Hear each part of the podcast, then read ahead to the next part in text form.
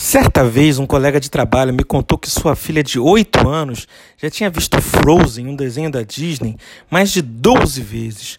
12 vezes eu pensei, poxa, por que alguém ia querer ver algo mais de uma vez? E ele completou: ela já sabe todas as cenas, inclusive as falas. Naquela noite era Shabat. Na sinagoga estavam três senhores em cadeira de roda. Me lembro como se fossem hoje um na ponta esquerda da sinagoga, outro no meio e outro na ponta direita. Fiquei olhando para aquilo e pensando: que Deus me dê forças para que na idade deles, mesmo em cadeira de rodas, eu consiga vir a um Kabbalat Shabbat ou uma leitura de Torá.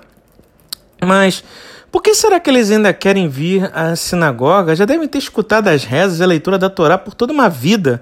Provavelmente já sabem tudo o que vai acontecer, inclusive as falas. A resposta para essa pergunta é que a Torá é a mesma, mas quem muda é você. Uma pessoa que escutou a história de José em Bereshit, que tenha 20 anos, pode pensar em como os irmãos fizeram aquela maldade de vender José. Já, se você tiver uns 30 anos e estiver procurando emprego, pode pensar em como José foi de escravo a vice-rei do Egito. Se você estiver lá pelos seus 40 anos e tiver filhos e filhas para criar, vai pensar em que tipo de educação para dar seus filhos e filhas para que não haja desavença entre os irmãos e as irmãs. A Torá é a mesma, mas cada vez que você a lê, você é diferente. E por isso sempre estamos lendo a Torá. Começamos agora o segundo dos cinco livros do Pentateuco, chamado Êxodo. Na paraxá da semana que passou, começamos a ver a história de Moisés. E o que podemos aprender com esta história? Nesta Perachá, vemos o primeiro empoderamento do ser humano. Quando Deus fala com Moisés que ele vai libertar o povo da escravidão, por várias vezes ele diz para Deus que não é capaz. Por fim, Deus diz a Moisés: Quem deu ao homem uma boca? Quem, fez, quem faz uma pessoa muda ou surda? Quem dá a visão a uma pessoa a faz cega? Não sou eu, Deus? E o que tem isso a ver com você no dia de hoje? Ora, se a sua missão te foi dada por Deus, quem é você para dizer que não consegue fazer algo? Se você veio com um judeu ou uma judia, por que não tentar fazer algo a mais? É difícil ser kosher, por exemplo? Você não precisa nem saber fazer a, a comida.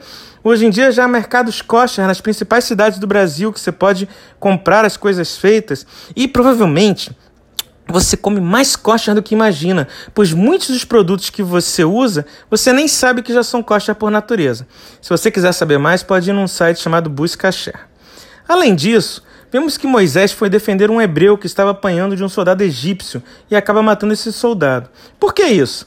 Moisés não precisava se meter nessa briga, mas uma alma judia não pode ficar sossegada quando vê outra alma judia correndo perigo.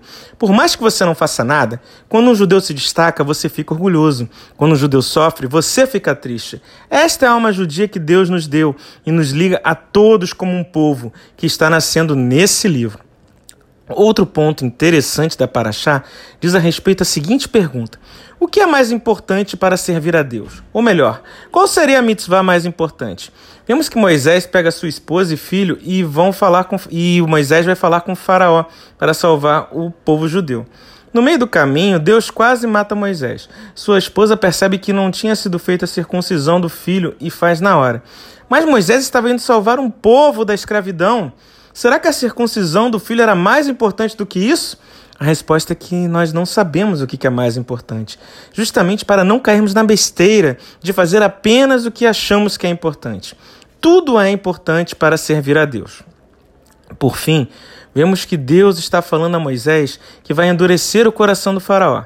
Vamos pensar um pouco. Deus poderia chegar e acabar com o Faraó. Por que ele precisa que Moisés ou alguém vá enfrentar o Faraó? Deus já sabia que o faraó não iria liberar, libertar o povo. Em uma frase, ele nos diz que precisava mostrar o seu poder. Quando você lê isso rápido, pode achar que Deus quer mostrar o seu poder ao faraó. Mas quem realmente é importante para Deus? Será que era realmente para o faraó que Deus queria mostrar seu poder? Vamos ver isso mais à frente. Deus só te dá os problemas que você pode resolver.